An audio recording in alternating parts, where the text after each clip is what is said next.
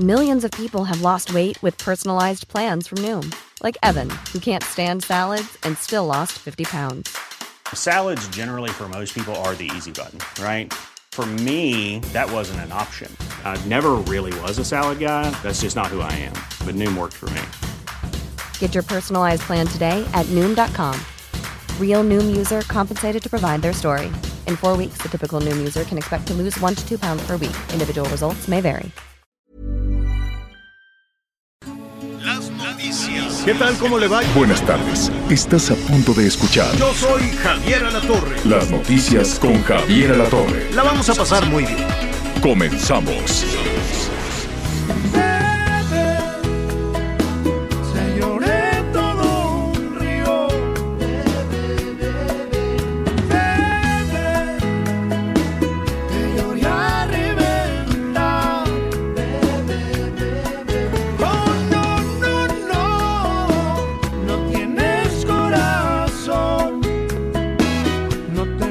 La, ese nodal con maná.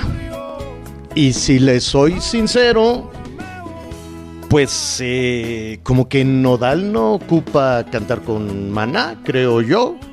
Pero bueno, pues ya ve cómo hacen luego ahí las disqueras esta, esta, esta cosa.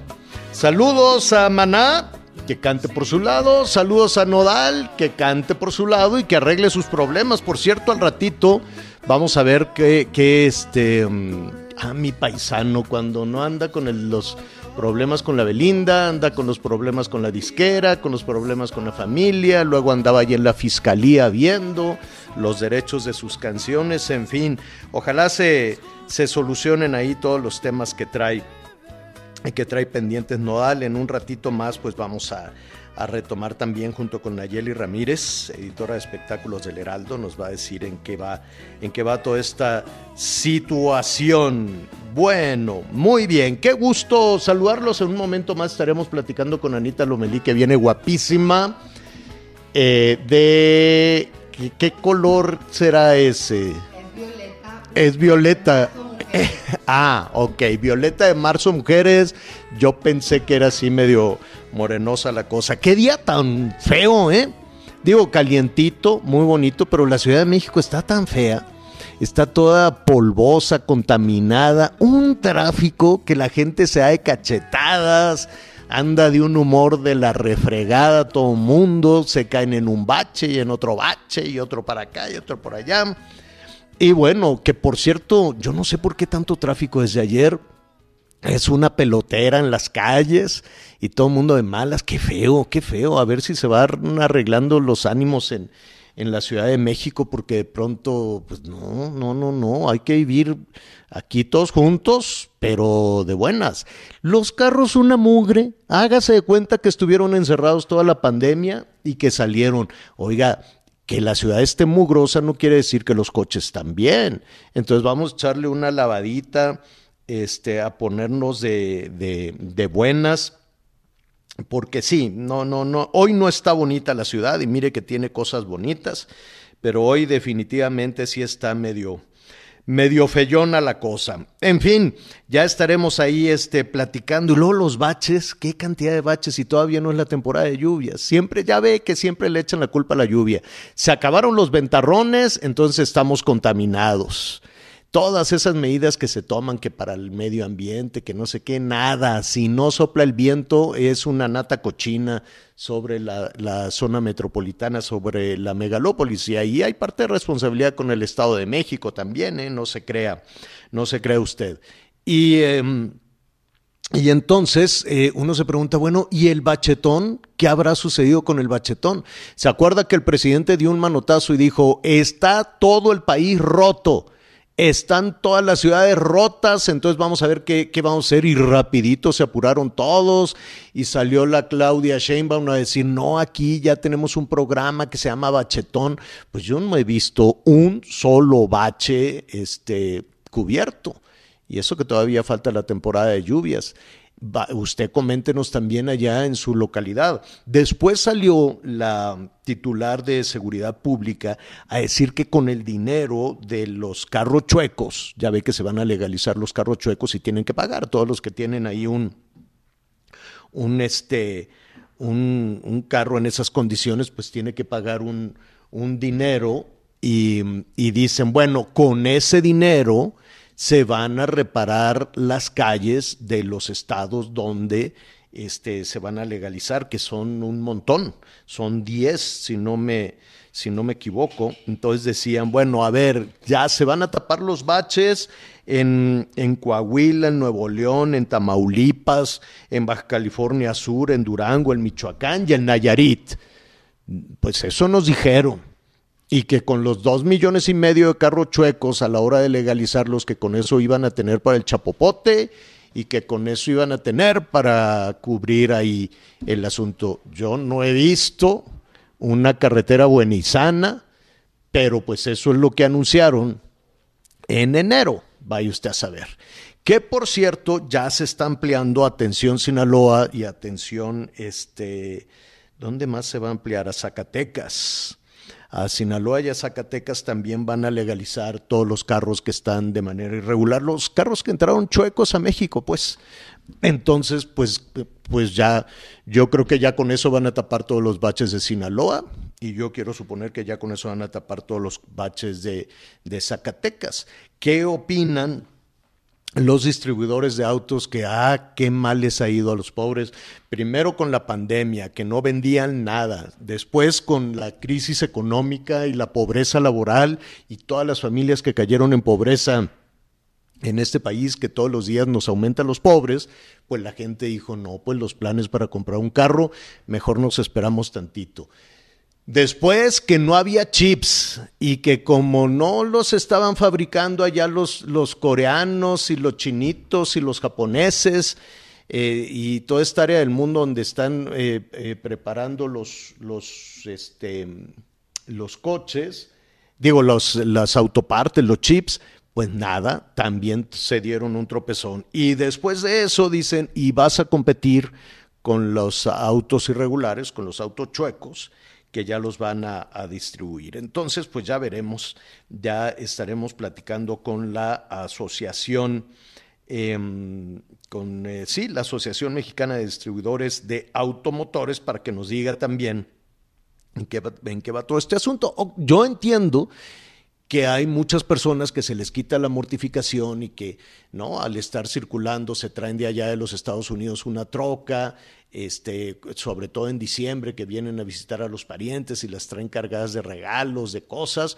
y luego se regresan a los Estados Unidos y dejan los vehículos por acá. Yo entiendo que pasada esa temporada de visitante de, nuestras paisanas, de nuestros paisanos que vienen con sus familias, que vienen con ese récord de dinero, que los extorsionan en el camino, fíjese qué mal, qué, qué mal, eh, eh, mal agradecidos eh, somos, ¿no? Primero nos están manteniendo, porque es la única entrada de divisas es importante en el país, nos están manteniendo y se les extorsiona, se les roba, se les dice, y bueno, luego ya dejan aquí los vehículos y pues muchas personas que los utilizan en el campo, en muchos otros lados, sí, sí fue una, sí fue una, una buena medida, pero pues vamos a ver, ¿no? Vamos a ver con estas medidas cómo le va a los distribuidores de autos que no han visto la suya. Y también pues yo no he visto, tú por ahí por tu casa ya te taparon los baches, Anita. No. Y Anita está batallando aquí con su micrófono. En un momentito más lo vamos a tener ya reparado. Oiga, eh, otro, otro tema, eh, pues Anita le va al Cruz Azul, Miguelón le va a las Chivas, eh, pues a todos nuestros amigos que le van a la América, Carlitos, mi hermano, que le va a la América, ¿no? Qué, qué, qué, tristeza, qué crisis del América. Saludos a Querétaro que ayer le dieron el empujón final al América y pues hoy están poniendo ahí letrero, se solicita director técnico, se solicita entrenador, ya Solari, adiós que te vaya bien, el América en una crisis enorme, ya estaremos ahí platicando también de toda esa situación, de todo ese eh, tema a propósito del de eh, fútbol. Y bueno, yo quiero suponer que había cachetadas en el tráfico y que la gente andaba de malas y polvosa y todos los carros feos. Lave su carrito, ¿eh? aunque estuvo dos años ahí parado por la pandemia, pero qué feo se ve toda la ciudad seca, polvosa, mugrosa. Y, y, luego los carros también, no, no haga eso. Pero yo quiero suponer que después de que se pongan ceniza, la cosa va a cambiar y van a tener mejor actitud y van a acudir ahí al, al tema de, de, del, miércoles de, del miércoles de ceniza. Estamos iniciando la cuaresma y eh, pues es un tiempo en la fe eh, católica pues de reflexión. Y católico o no, siempre es importante la reflexión, siempre es importante saber, ¿no? Hacia en, en, dónde estamos parados, hacia dónde nos queremos dirigir y podemos utilizar también mucho de la fe, cualquiera, cualquiera que ésta sea, para este, utilizarla a nuestro favor. Fíjese que sí, de alguna manera las religiones pues eh, han significado trastornos en la humanidad, pero también es cierto que cualquier religión que nos dé fe, cualquier religión que nos permita reflexionar para seguir adelante, pues puede tener un buen, nos puede llevar a buen puerto. Yo le quiero agradecer, como siempre, a Enrique Ortiz, Enrique Ortiz García. Él es escritor, es historiador, es divulgador cultural. ¿De qué, de, qué, qué más te agregamos, Enrique? ¿Cómo estás? Muy buenas tardes. Hola Javier, buenas tardes. Un gusto estar con ustedes nuevamente. Oye, es una fecha importante, el inicio de la cuaresma, y además con esta tradición de miércoles de ceniza, que en ocasiones lo hacemos de manera automática y le podemos atribuir diferentes significados a ese gesto. Sí, efectivamente, pues bueno, hoy es el miércoles de ceniza, es un día eh, de oración, es un día de ayuno, es un día de reflexión, eh, también es importante mencionar que está precedido por el martes de carnaval, ¿no? Cuando se dio, cuando se liberaron todas estas pasiones, cuando se disfrutó de la vida, en el cual pues también hubo excesos, ¿no? De comer, tal vez de tomar, de bailar, de cantar, y evidentemente es el primer día de la cuaresma. Eh, estamos hablando de un periodo de seis semanas antes de lo que ya sería la Pascua. Es importante mencionar que también durante este periodo de la cuaresma, pues muchos eh, creyentes empiezan a, eh, a llevar a cabo su ayuno. Es muy importante comentar que también los viernes de cuaresma se recomienda a aquellos que crean, pues que no se consuman ni aves ni mamíferos. Esta es la razón por la que generalmente se comen estas fechas pues productos del mar, ¿no? Los frutos del mar, pescados, mariscos y otros. Pero este, este, este tema, yo entiendo el, la cuestión de la cuaresma, la cuestión de carnaval, la cuestión de la carne, pero tendría esta, esta, esta eh, pues no, no quiero yo decirle ni disposición, ni tradición o indicación de no comer la carne roja. Eh, algún otro significado más allá del religioso si nos ponemos en el contexto histórico en su momento? Pues realmente es, es la cuestión de la penitencia. ¿no? Es, solo la penitencia. Sí, es una cuestión de penitencia, es una cuestión de ayunar, ¿no? Es importante mencionar que, por ejemplo, eh, en los siglos 6 y 7 fue muy importante entre los cristianos practicar el ayuno en la cuaresma ¿no? Eh, también es importante mencionar que desde el siglo IV, siglo IV después de Cristo, pues ya se fijó periódicamente, ¿no? En el calendario religioso cristiano, la duración de la cuaresma, ¿no? De 40 días. Es también, bueno, importante mencionar que el día de hoy todos los católicos, también algunos grupos protestantes, eh, pues es cuando se va a la iglesia y cuando se les pone la cruz, principalmente en la frente, aunque también se ha podido poner en las manos, en la muñeca, y que estas cenizas se elaboran con los ramos del domingo de ramos del año anterior, ¿no? No crean que tienen guardados los ramos pues, por meses, ¿verdad? Simplemente que se recuperan estos ramos el año anterior y a los pocos días son incinerados y también son bendecidos. ¿Qué es el simbolismo de ponernos una ceniza en la, en la cabeza, en la frente? Pues esto lo, lo que nos lleva es a que a la caducidad de la condición humana, a lo corto que es nuestra existencia, pues comparada con la magnificencia de Dios, ¿no? O de la Sagrada Trinidad, ¿no? También tiene que ver, bueno, es importante también recordar que cuando te ponen esta cruz, a veces eh, en el pasado lo hacía el padre con los dedos, ahora ya hay hasta sellitos de madera para que quede perfecta la cruz. Te dicen la siguiente frase, muy famosa, acuérdate de que eres polvo y al polvo volverás. Y otra variante es convertíos y crees en el Evangelio, ¿no? Y bueno, la intención es que no se enjuague la ceniza. La intención es que la ceniza que nos ponen en la frente, con el paso de las horas o incluso durante la noche, pues sola se borre. No se recomienda que uno llegue y con jabón, ¿verdad? O con un trapo la limpie de, la, de frente. Ya. Ahora, eh, esta, esta frase de, de, que, te hace pensar en lo efímero, desde luego, de nuestro paso por este, por el mundo terrenal, em, de, de, dónde viene? ¿Cómo surge? Pues esto viene directamente de lo que eran eh, las, pues el memento mori, ¿no? Que viene desde lo ah. que reitero siglo V después de Cristo, que es eh, recordar pues nuestro efímero paso por la vida. También recordar, por ejemplo, hay hay unas palabras del Génesis que también nos recuerda lo pequeño que somos nosotros los seres humanos en comparación a la gloria a la gloria de Dios a la presencia eterna, ¿no? Del Creador. Por ejemplo, es la siguiente, aunque soy polvo y ceniza, me atrevo a hablar a mi Señor. Génesis 18, 27. Eh, también estamos hablando, pues, de nuestra nulidad frente a su frente al Creador, ¿no? Nuestro sentimiento de penitencia y de arrepentimiento.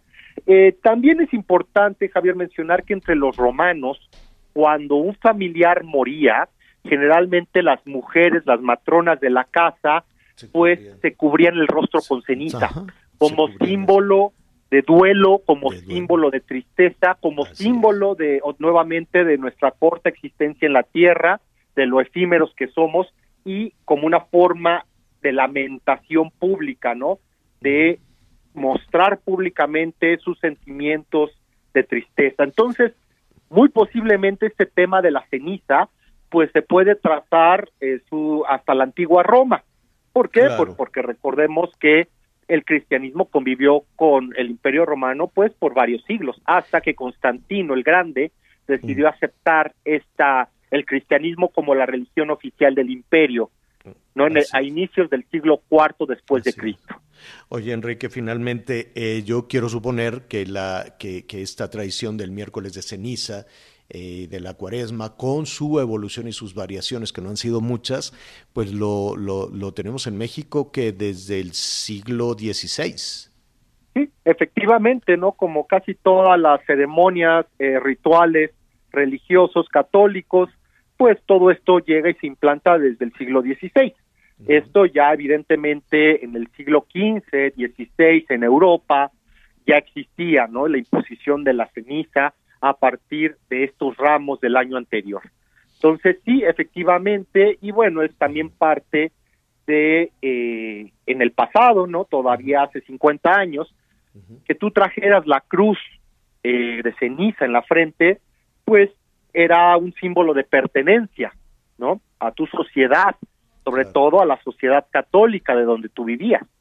demostraba que tú eras una persona creyente, eh, de fe, y bueno, todo lo que conlleva. Ahora, pues bueno, ya cada vez menos personas pues acuden a esto, ¿no? Por el cambio de los tiempos. Así es, pues te agradezco muchísimo, eh, Enrique, y yo creo que es una de las tradiciones que, como comentábamos antes de platicar con, eh, contigo, habrá que respetar desde luego, ¿no? Toda, toda en una evolución de la fe católica. Los mexicanos somos en su inmensa mayoría católicos. Sin embargo, muchas de estas tradiciones se van modificando o se van, eh, o se van perdiendo también, ¿no? Eso depende también de la región del país. Pero lo cierto es que cualquier religión, el catolicismo, el judaísmo, eh, en fin, toda, cualquier religión que fortalezca la fe en uno mismo, pues bienvenida, ¿no? Claro, claro que sí, así debe de ser.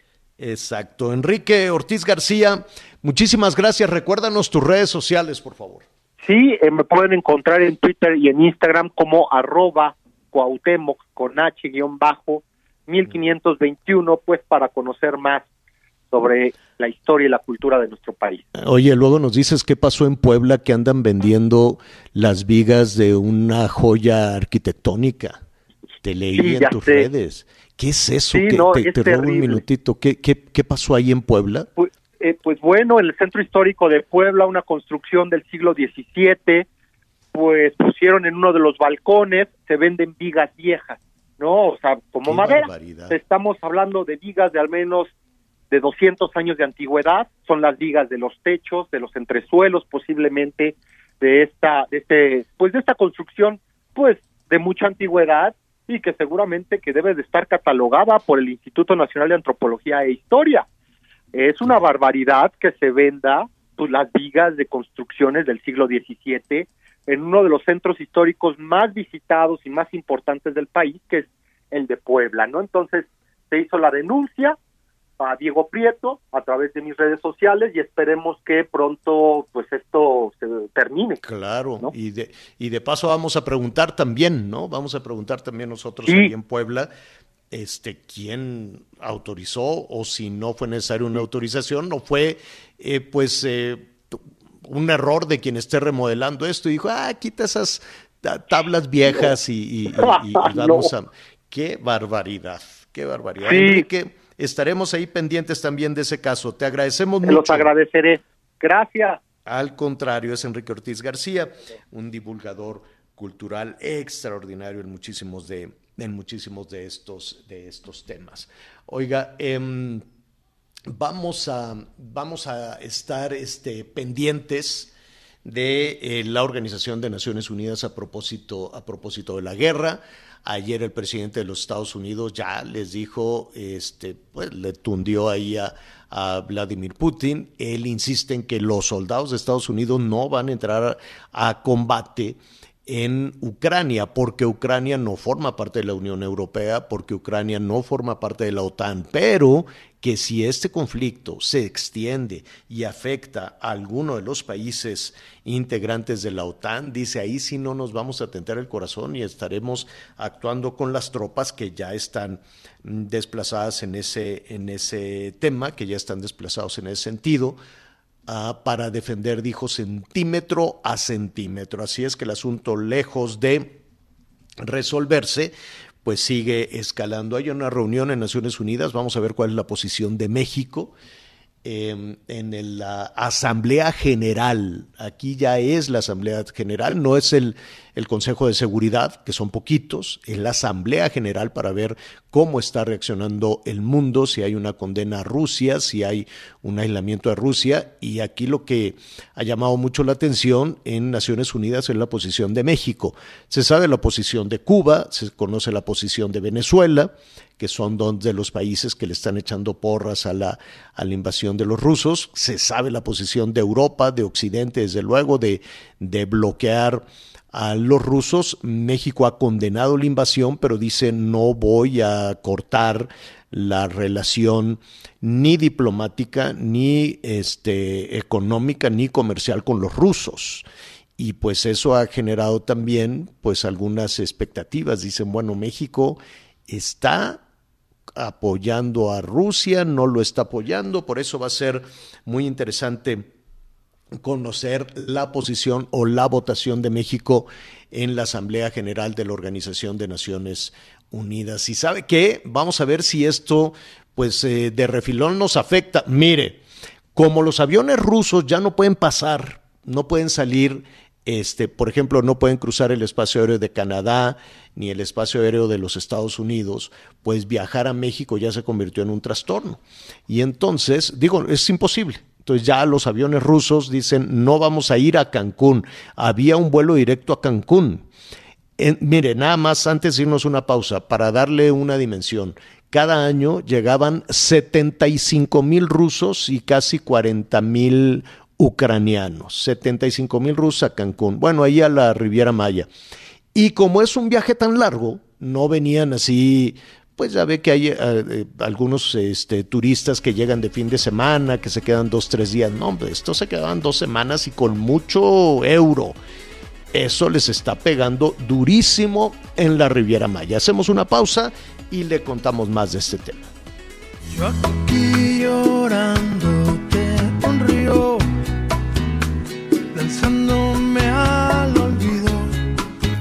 Qué cosa más amor. Conéctate con Javier a través de Twitter, arroba javier-alatorre. Sigue con nosotros. Volvemos con más noticias. Antes que los demás. Todavía hay más información. Continuamos. Las noticias en resumen la mañana con 30 minutos tiempo del centro de México. Más de 2.000 civiles ucranianos han muerto desde el comienzo de la invasión lanzada por Rusia el pasado 24 de febrero. Además han sido destruidos cientos de infraestructuras de transporte, viviendas, hospitales y guarderías, anunció el Servicio de Emergencia Ucraniana. El Congreso de Yucatán aprobó cambios pendientes a la ley del registro civil y el Código a la Familia para reconocer el matrimonio igualitario en el Estado. A petición de la Fiscalía General de Justicia Capitalina, la audiencia por el colapso de la línea 12 del metro fue aplazada de nueva cuenta. Esta vez será el próximo 2 de mayo, un día antes de que se cumpla un año de la tragedia. Hoy el dólar se compra en 20 pesos con 38 centavos y se vende en 20 pesos con 83 centavos.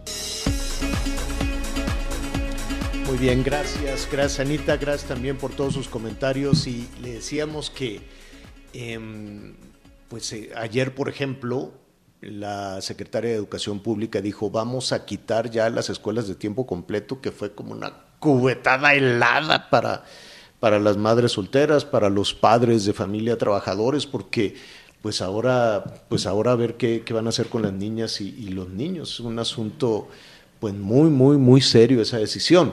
Y decían, es que vamos a quitar, dijo Delfina, la secretaria, Dice, vamos a quitar las escuelas de tiempo completo y con el dinero que nos gastábamos con eso, vamos a reparar las escuelas. ¿Cómo?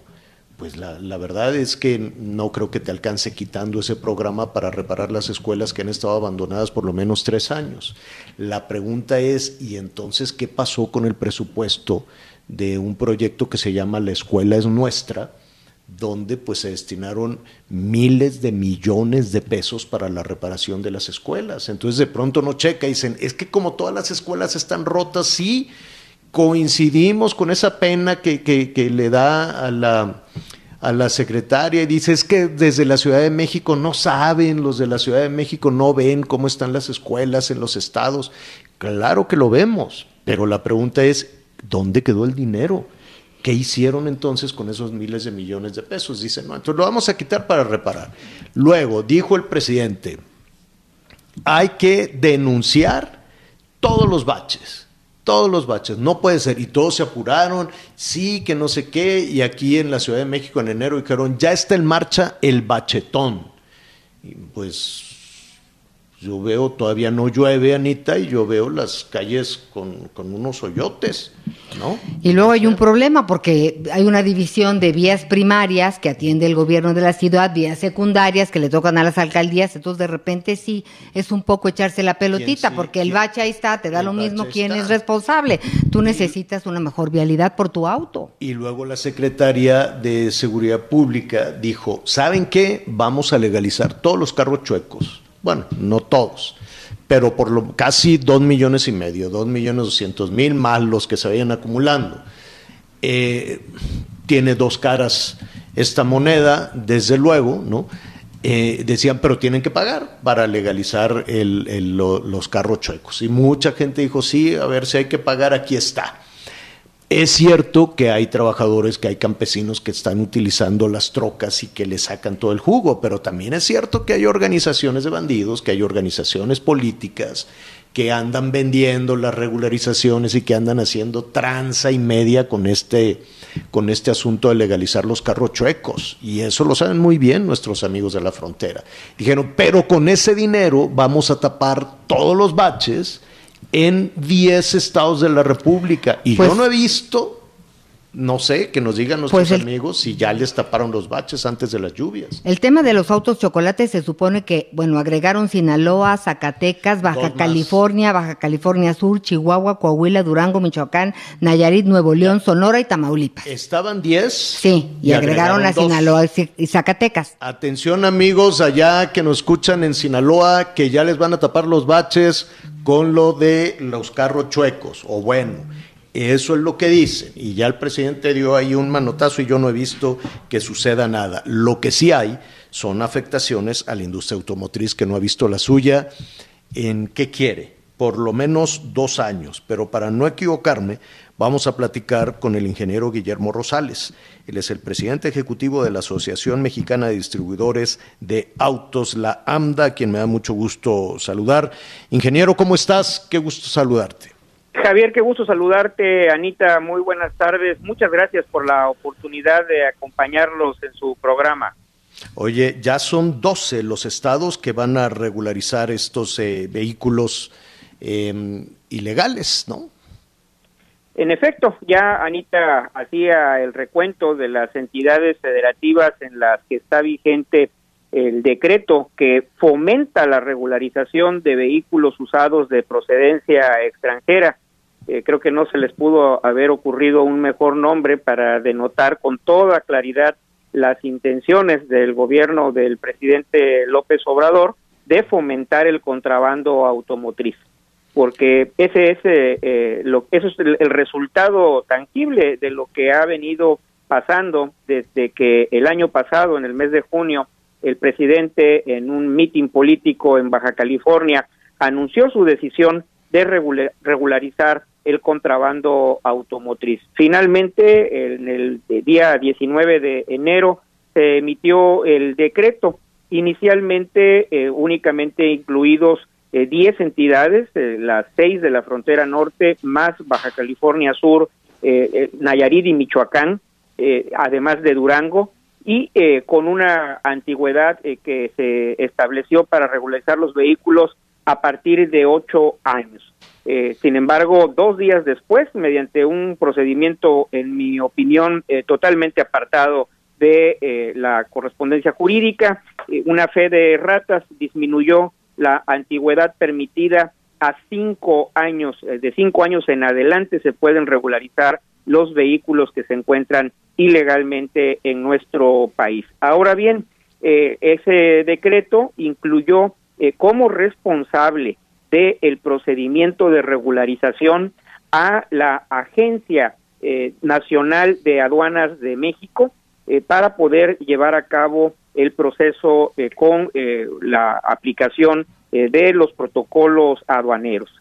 Dentro de ese eh, sistema, eh, la participación de los agentes aduanales era muy importante para recibir la solicitud, procesar el expediente y verificar la correspondencia tanto física del vehículo que se pretende regularizar como el hecho de eh, que no hubiera antecedentes de robo reportados en Estados Unidos o que las condiciones conforme al historial vehicular de las unidades se encontraran calificadas en aquellos eh, eh, que ponen en riesgo la, la, vida, la salud de las eh, personas, es decir, la, la, basura automotriz como es la mayor parte de los vehículos que circulan en condición de ilegalidad. Asimismo, y ya lo referías, Javier, el compromiso que hizo el presidente es de que se iban a extentar eh, las contribuciones correspondientes al impuesto al valor agregado, al impuesto sobre automóviles, a los aranceles por el, trámite de importación y eh, se eligió una eh, figura, la figura de aprovechamientos, que no es la indicada, pero bueno, finalmente trataron de acomodarlo para cumplir el deseo del presidente de una cuota única de 2.500 pesos por vehículo, independientemente de las características de la unidad a regularizar. Es decir, estará pagando lo mismo una pickup ocho cilindros eh, lujosa que un ah, automóvil eh, subcompacto. Eh, serán los mismos 2.500 pesos para un vehículo de cinco años de antigüedad que para uno de 20. Totalmente apartado eh, de eh, lo que eh, debe de, ser un procedimiento que respete los trámites aduaneros.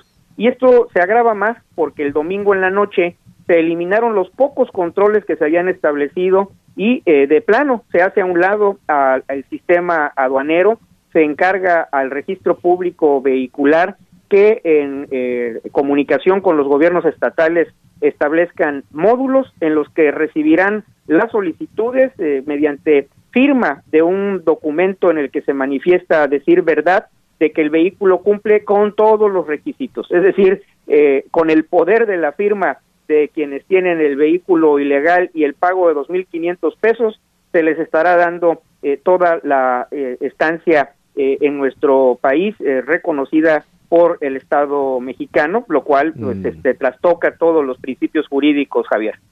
Oye, dime, dime algo con todo ese panorama. Em, a ver, nada más decirle a, nuestros amigos que estamos hablando de los distribuidores de automóviles. La industria automotriz, que, que, no ha visto la suya, también está en aprietos. Pero a ustedes, a la parte que les corresponde eh, a ustedes, ingeniero, em, esto evidentemente les afecta, pero ¿ya midieron esa afectación? Eh, con las variantes que están introduciendo ha resultado eh, complicado poder evaluar el impacto negativo que tendremos. Eh, lo más cercano a lo que se cuenta en, en, antecedentes es lo ocurrido durante el periodo del 2006 al 2013 y en ese momento las mediciones de impacto realizadas por la propia Secretaría eh, de Economía evaluaban que se dejaban de vender anualmente 200 mil vehículos nuevos como consecuencia de la saturación eh, que eh, introducían los vehículos procedentes de Estados Unidos, vehículos usados. Yo supongo que, que estos 200 mil vehículos que no se venden independientemente de, que debe ser un, golpe enorme para las distribuidoras, eh, fiscalmente también es un golpe para los ingresos eh, de gobierno. Por supuesto, eh, en el año 2019, antes de la crisis por pandemia, se contribuyó con más de 60 mil millones de pesos únicamente por el concepto de impuesto al valor agregado eh, fueron más de 5 mil millones de pesos eh, del impuesto sobre automóviles eh, nuevos, más los impuestos generados a nivel local por el alta y todos los trámites de control vehicular relativos al emplacamiento de vehículos, adicionalmente pues, a la derrama económica que genera la actividad de la comercialización de vehículos nuevos y seminuevos dentro de las distribuidoras más o menos, eh, más, o menos, yo, yo entiendo que con las disposiciones nuevas y, cada estado, pero un, aproximado de el impacto fiscal que tiene esta medida.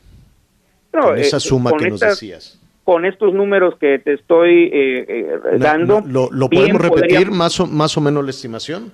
Más o menos en lo que corresponde a la contribución del fiscal de la venta de vehículos eh, nuevos.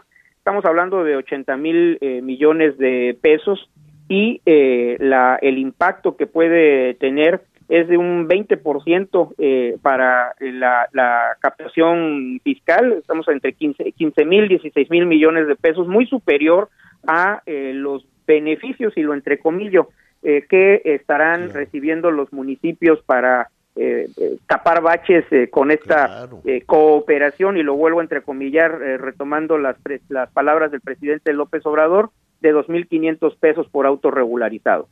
16 mil millones alcanza para muchas cosas. y, más allá de, de, los alcances de la contribución fiscal, la forma en la que se está llevando a cabo eh, desde el anuncio que hizo en junio pasado el presidente y ya ahora el proceso de regularización, eh, para lo que ha servido es para incentivar la actividad de introducción ilegal de vehículos, contrabando automotriz, que está manejado por eh, el crimen organizado. Lo digo con toda seriedad, haciéndome responsable del alcance de mis palabras y eh, ya lo referías, en efecto hay eh, un eh, número de, vehículos ilegales que fueron traídos por paisanos cuando vienen a visitar a sus familias o algunos otros que son utilizados en, la, en el campo por los productores rurales, pero son los menos. La mayor parte y lo saben nuestros amigos de la frontera, se lleva a cabo por parte del contrabando eh, que se encuentra muy bien sincronizado. Eh, los vehículos cruzan por eh, los carriles de entrada a nuestro país, haciéndose la vista gorda todos los responsables del tráfico aduanero y se venden en puntos plenamente identificados en las ciudades de frontera, eh, se lleva a cabo eh, publicidad en, medios impresos, en redes sociales, y no hay absolutamente nadie que intervenga para frenar el contrabando. Eh, muy al contrario, se ha estimulado. Qué panorama tan complejo. Esta segunda parte que tiene que ver con, con, el, con el crimen organizado, que contrasta desde luego con todos los beneficios políticos o electorales que esto pueda tener, nos gustaría continuar y abordarla con mayor detalle si nos permites, ingeniero. Con mucho gusto, siempre atento y agradeciendo la oportunidad de tener esta conversación. Gracias, gracias. Es el ingeniero Guillermo Rosales, presidente ejecutivo de la Asociación Mexicana de Distribuidores de Automotores. Gracias, qué, qué barbaridad. es que atrás de todo esto sí hay un beneficio, ¿no? Yo quiero pensar que desde la Ciudad de México dicen, mira, pues cómo están batallando estas personas y los que vienen a ver a sus parientes, pero son muy poquitos. Esa, esa industria, pues como nos dice el presidente de la AMDA, está muy bien aceitada por el crimen organizado, es decir, vamos a meter carros y carros y carros, total, ya los podemos legalizar con 2.500 pesos, entonces habrá que ver si esa decisión que te cuesta más o menos 16 mil millones de pesos y pueda beneficiar a los malosos, pues eh, si se habrá reflexionado correctamente, ¿no? Digo, está la parte de beneficio, sí, ahí está, ¿no? La parte de beneficio para gente que tiene ahí su camión desde hace, desde hace muchísimo tiempo. Pues argumentan mucho cuando hablan de seguridad, por ejemplo, en la mañanera, que pues atacan las causas. Entonces, pues a lo mejor, pues ahí está una manera en la que pudieran ser... Que en lugar de irse de largo, de decir, sí, ya, que le digan, a ver. a ver, vamos pensando a quién estamos beneficiando con esto a quién, a quién eh, evidentemente algunos campesinos, algunas trabajadoras, trabajadores del campo, pero que hay atrás también de todo eso. Bueno, me da muchísimo gusto saludar a Nayeli Ramírez. ¿Cómo están, Nayeli? Qué gusto. ¿Cómo están? Un gusto volver a hablar con ustedes y traer un capítulo más de esta telenovela. ¿Qué le pasó a mi paisano? ¿Qué le pasó a Nodal ahora? No, no para, pobre Nodal, la verdad es que anda muy ajetreado. Lo captaron en la Ciudad de México en un juzgado porque como ya se había dicho anteriormente, Universal Music está demandando a sus papás por fraude. Entonces lo hicieron. ¿Pero fraude de qué? ¿Dónde, ¿En dónde hicieron el, el fraude o, qué fue? Es que ellos tienen un catálogo de Nodal que ya, ya pertenece a la disquera. Entonces los papás trataron de, de pues hacer negocio con este catálogo diciendo que era propiedad de Nodal. Entonces lo venden, lo pueden vender a alguna plataforma de música, lo pueden vender a otras plataformas de streaming para que puedan para, que puedan usarse esa música. Entonces los cachó Universal y tienen una demanda ahí abierta contra los papás de Cristian Nodal. Pero aquí lo, lo fuerte fue que Cristian tuvo que ir a ratificar su firma porque tal parece que él no firmó algunos documentos de los que se presentaron ahí. Entonces tuvo que ir a ratificar, por eso se le vio ayer en un juzgado, pero bueno, tal parece que algunas fuentes nos dijeron que, que ya están llegando a un acuerdo, que están este, tratando de negociar para no afectar la carrera de Nodal precisamente y no hacer más escándalo porque los escándalos le llueven a este pobre. Sí, bueno, él, él no tiene ninguna acusación por lo que nos estás diciendo. Es más bien la mamá y el papá. Pero ¿por qué la mamá y el papá? Me imagino que porque, digo, Cristian Nodal está muy jovencito. Digo, ahí andaba de novio con, con esta, que no tiene nada de malo la... Que le lleve 10 años, ¿no? No, no, no. no para el amor no hay edad, Javier. Para el amor no hay edad, ¿no? Pero él era como niño niño talento, ¿no? De estos que luego los papás meten meten la mano. Yo creo que su carrera comenzó cuando era menor de edad. Si no, no entiendo cómo es que los papás están eh, decidiendo, estuvieron en su momento decidiendo esto. Precisamente fue porque él empezó a los 16 años, ya tenía un contrato. Entonces, como era menor de edad, obviamente los tutores, o sea, sus papás tuvieron que firmar todos esos contratos eh, que le hicieron a Cristian en esa época, porque bueno, Cristian es muy joven, empezó muy joven y ya cuando tuvo una carrera profesional aún era menor de edad. Entonces Universal eh, se hizo, hizo estos contratos y tuvieron que firmar los papás porque él era menor de edad para hacer. Y aparte, cuando ya firmaron el segundo, creo que los usaron como, eh, como la mamá me maneja un poco la carrera, entonces ella tuvo que estar ahí eh, cuidan esos contratos, entonces creo que desde ahí empieza como toda esta, el mal manejo que desgraciadamente le ha pasado a muchos artistas que empiezan desde muy chiquitos con los papás, la pues verdad. Ahí está la Britney que hasta los cuarenta y tantos años se pudo quitar de encima al papá. ¿no? son casos horribles porque también todos estos niños Disney, todos los niños que empiezan chiquitos. A Belinda le pasó también. Belinda también la mamá. Con su la mamá, Edith González en paz descanse también la mamá. Lucero un, Lucerito, en algún momentito. Pero pues ella hizo buena Sí. carrera.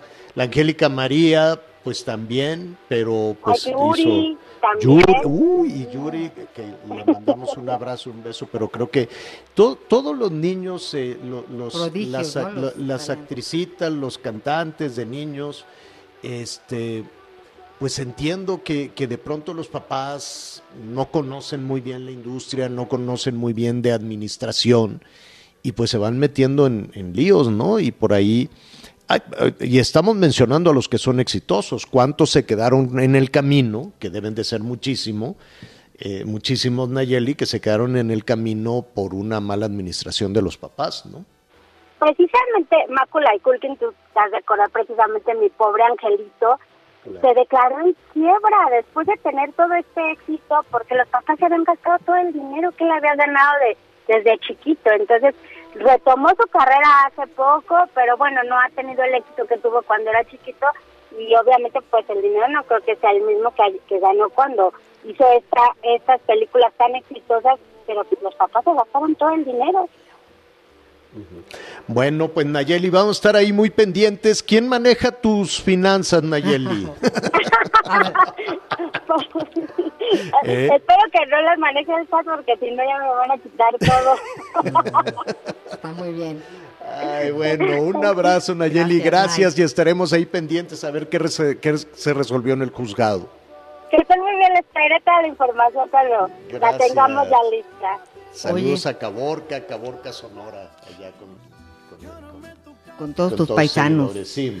Es que fíjate que hablabas de la Asamblea General de la ONU hoy, muy importante, pues hubo una condena masiva de la guerra de Rusia contra Ucrania. 141 países condenan invasión rusa, 34 se abstienen y 5 votan en contra de la resolución de la Asamblea General de la ONU. ¿Quién votó Hay que tomar contra? nota muy significativamente la abstención de China, que manda un mensaje a su apoyo de, una, de apoyo a Rusia en sus límites. Pero también estaban apoyando a Ucrania, ¿no? Así es. Entonces, mire, después eh, vamos... Aliados de Rusia están Bielorrusia, Corea del Norte, Eritrea, Siria.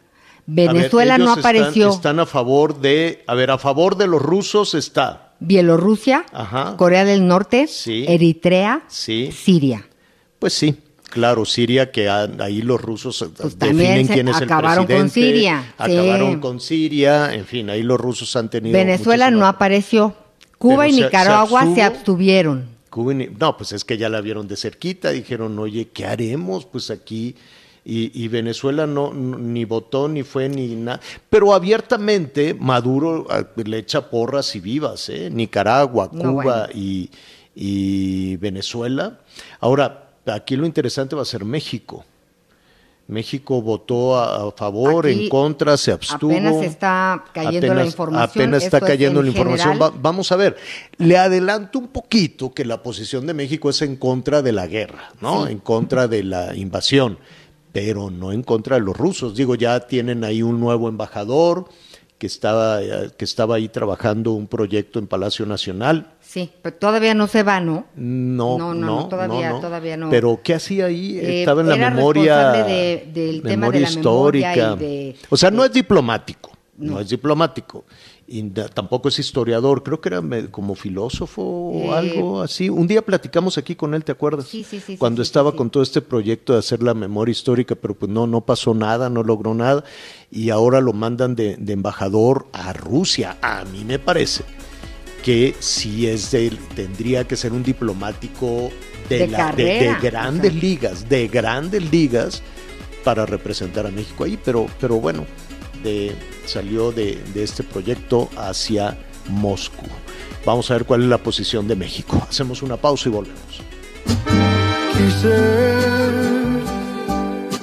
mi piel llenarla de tatuajes para cubrir los besos que dejaste. Conéctate con Miguel Aquino a través de Twitter, arroba Miguel Aquino. Toda la información antes que los demás. Ya volvemos.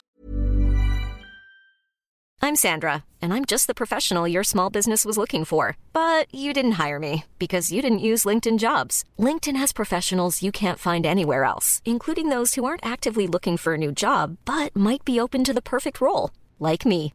In a given month, over 70% of LinkedIn users don't visit other leading job sites. So if you're not looking on LinkedIn, you'll miss out on great candidates like Sandra. Start hiring professionals like a professional. Post your free job on linkedin.com/people today. Todavía hay más información. Continuamos. Bueno, eh, mire, a propósito de, la votación allí en la Organización de, Naciones Unidas, de lo cual le vamos a, informar en un, en un eh, momentito, en un momentito más. Este, pues siguen los bloqueos, siguen los bloqueos para la Unión eh, Soviética, ya no pueden volar, no pueden cruzar por espacio aéreo de ninguno de los países aliados y eso pues los tiene ahí encerrados, el bloqueo financiero, no, no puede haber transacciones, no puede este, entrar y salir dinero, entonces pues los rusos están haciendo filas y filas en los cajeros para tratar de tener pues algo de, de efectivo, el asunto se está complicando, las comunicaciones también, eh, Apple ya cerró la Ford, eh, que tampoco cree usted que tenía una presencia muy importante, pero también ya, ya eh, ha salido, los bancos rusos siguen con eh, problemas. Justo en ese momento la Unión Europea excluyó a, siete bancos más. Siete bancos rusos les dijo, no, ustedes ya no pueden hacer operaciones con el resto del mundo, estas operaciones del traslado, ¿no? El traspaso de dinero SWIFT que lo, saben muy bien nuestros paisanos o las personas, incluso internamente, ¿no? Que tú puedas este, hacer las transferencias y el SPAY y todo y todo ese tipo. Oye, y Moscú confirmó que eh, la segunda ronda de negociaciones de su delegación con la de Ucrania en busca de un alto al fuego tendrá lugar mañana jueves. Los precios de los combustibles están subiendo a propósito de este conflicto, el petróleo, pues esta mañana estaba superando el West Texas International, que es una mezcla de referencia, un petróleo de referencia, superó los 110 dólares el barril. El petróleo mexicano está llegando a los 100 dólares aproximadamente, lo vamos a checar un momentito más. La OPEP, muy tempranito, Rocío Nale dijo, pues vamos a aumentar 400 mil barriles diarios en la producción, se pusieron todos de acuerdo, México no forma parte de la OPEP, pero sigue las indicaciones, ¿no? Son la OPEP y, los aliados. Entonces, está subiendo el precio del petróleo, está subiendo el precio de la gasolina, en México no, Dicen que hay subsidios suficientes y los subsidios, ¿sabe quién los paga? Los consumidores. Los pagan ustedes. Los Oye, y fue la OPEP y Rusia quienes acordaron aumentar la producción. ¿no? Y el gas está carísimo por lo pronto en Europa. ¿Cómo nos puede afectar? Lo, este incremento en, las, en, los, eh, en los combustibles, este incremento en la gasolina, este incremento en el gas a nuestro país, pues vamos a platicar eh, en este momento con Adrián Rodríguez, él es el presidente de la Unión de Gaseros del Valle de México. ¿Cómo estás, Adrián? Buenas tardes. Hola Javier, Ana María, me da gusto volver a platicar con ustedes. Hacía un tiempo que no teníamos la oportunidad. Así es, así es. Sé que han estado cuesta arriba con muchísimos temas, el robo de combustible, las pipas clonadas, eh, la competencia eh, que también con la gasera de gobierno y ahora se viene un conflicto eh, internacional que está aumentando los precios de los energéticos. ¿Qué opinión tienes tú? Pues mira, antes que nada, gracias por permitirme expresar algo que es inevitable en este momento tocar. Sabes que a pesar de que todo el gremio gasero nacional se enfrenta en este momento a situaciones de competencia desleal por la nueva estatal, los subsidios es algo que la gente no ha logrado entender. Desafortunadamente, y espero no ser lastimado otra vez por mis palabras, porque tú sabes que quien opina en contra a veces no es muy bienvenido por el gobierno pero sí me gustaría que supiera que eh, este subsidio está afectando directamente al bolsillo del mexicano, porque el no tener un precio real, el decir que el fin electoral, imagínate que quisiéramos tener un proteccionismo nacionalista y me abrazo a la capa nacionalista diciendo estoy para proteger al pueblo y con el pueblo. Eso suena precioso. Eso nos sumaría a cualquier persona a un proyecto de gobierno.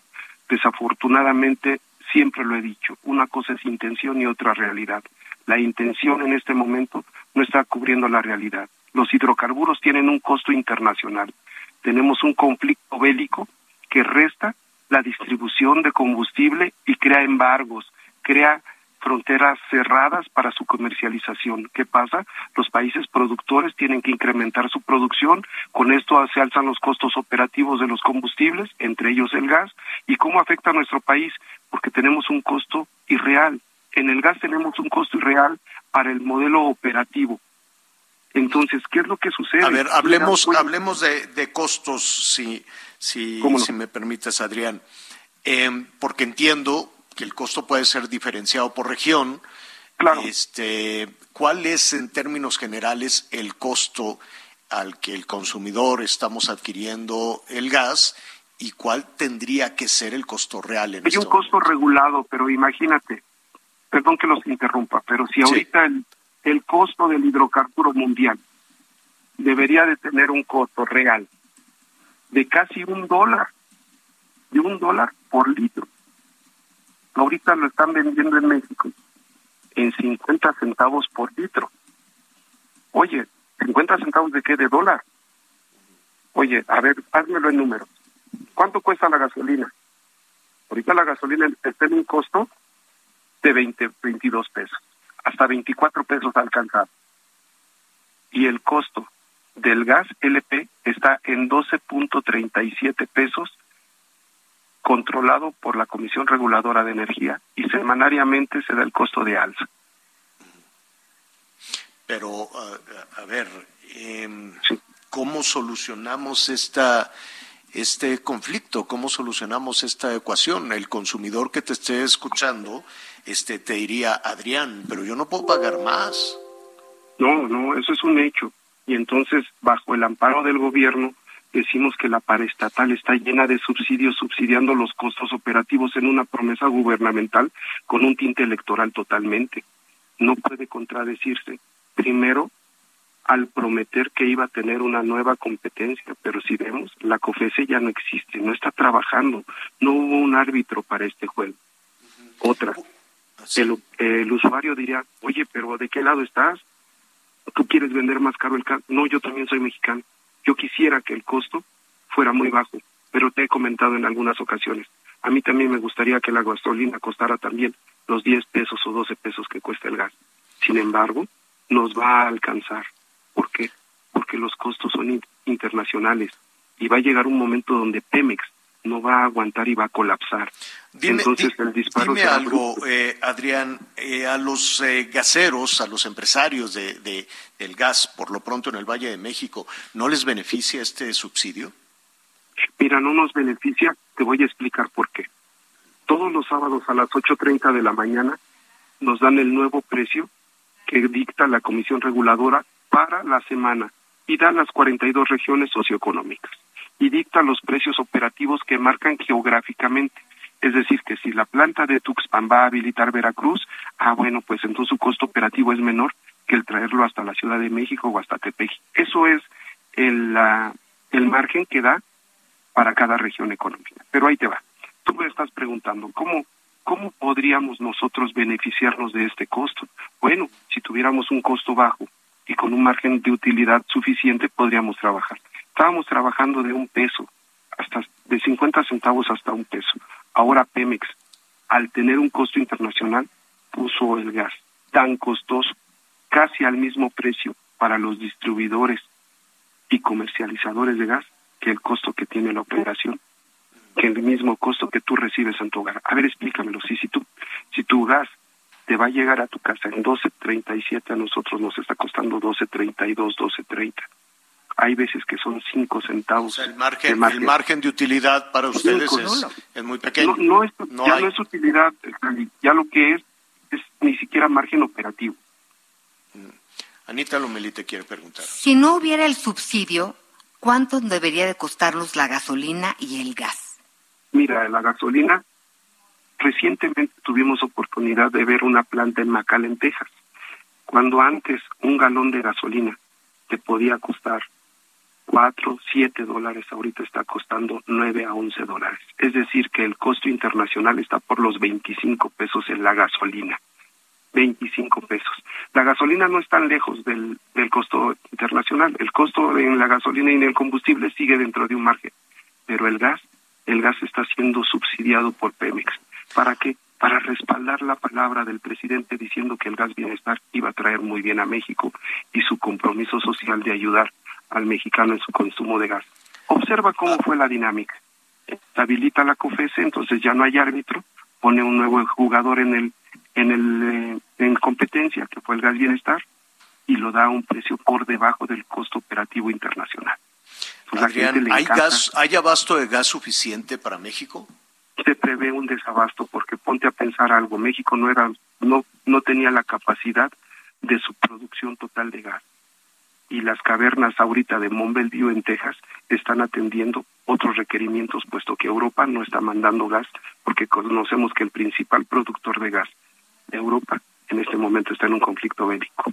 Podríamos tener un problema de colapso si no logramos buscar un costo internacional y canales de distribución reales. Pues allí está, allí está el diagnóstico, un escenario muy complicado que nos pone Adrián Rodríguez, presidente de la Unión de Gaseros del Valle de México. Adrián, se nos viene el tiempo encima. Eh, nada más te, robo un minuto más. ¿Solucionado ya el robo de combustible? ¿Solucionado ya el huachicoleo del gas, como le dicen? No, mira, nosotros nos tuvimos que hacer a un lado porque es algo que no compete. Hay autoridades que se dedican y te compromete bastante el que te digan llévame a donde se lo están donde lo están haciendo no corresponde para eso hay autoridades y nosotros cumplimos como ciudadanos y como consumidores y como comercializadores de poder denunciar. Pero lo que hemos visto recientemente es que hay una corrupción muy grande en todas las redes de distribución pues te agradezco, te agradezco muchísimo. El tema da para, para más, así es que, eh, Adrián, eh, nos gustaría seguir en comunicación con la Unión de Gaseros. Muchísimas gracias. Muchas, gracias, me dio gusto saludarlos. Que tengan una buena tarde. Buenas tardes. Al contrario, gracias.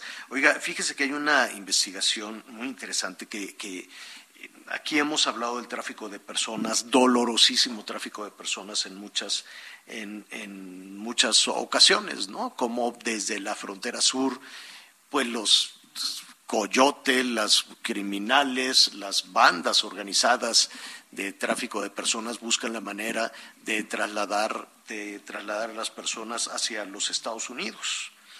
en un momentito más vamos a estar en comunicación con Misael Zavala. Él es eh, reportero del Heraldo, que está haciendo una investigación muy, muy interesante de cómo se clonan algunos este, vehículos, ¿no? Dicen, no, pues son ambulancias, son vehículos oficiales, son patrullas, son, no, lo que tú quieras y, y mandes, son los camiones de la Segalmex, que está en el, en el ojo del huracán, por cierto, la Segalmex, y no, no ha rendido cuentas de qué pasó con el dinero.